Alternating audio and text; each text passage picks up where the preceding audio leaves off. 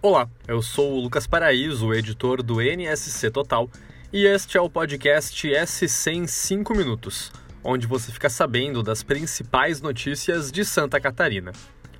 E vamos aos destaques desta terça-feira, dia 22 de novembro de 2022.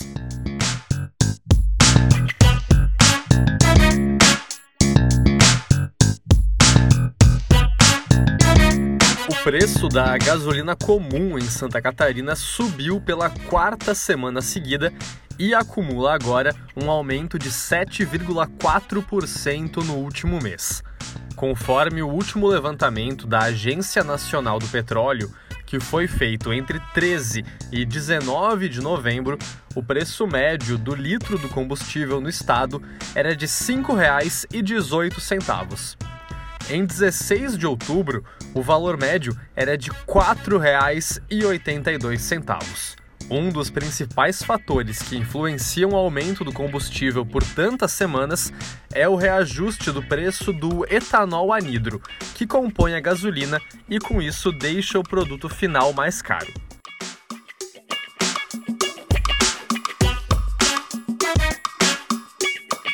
E um levantamento inédito mostra que a desnutrição infantil no Brasil foi a causa de internação de pelo menos 380 bebês menores de um ano no sul do país em 2021. A pesquisa é do Observa Infância, que é uma iniciativa da Fundação Oswaldo Cruz. O número, apesar de alto, representa o menor dos últimos 10 anos na região. Em 2022, não há dados de crianças internadas na região sul por causa de desnutrição. Ao menos 74 bebês menores de um ano morreram na região sul por desnutrição nos últimos 10 anos. E você se lembra daquele famoso caso de leite adulterado em fábricas de Santa Catarina? Foi lá em 2014 quando análises encontraram água oxigenada, soda cáustica e até formol em laticínios fabricados aqui no estado.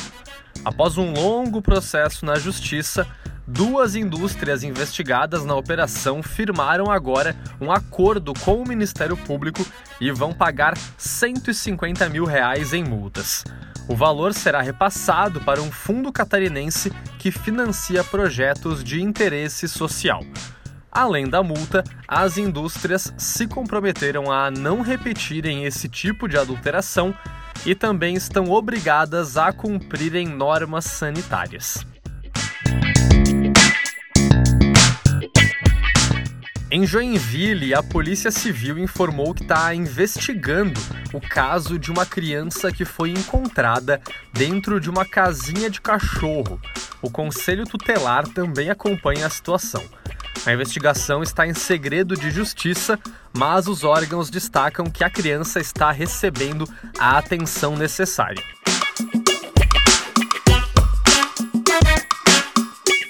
E agora vamos falar de Copa do Mundo?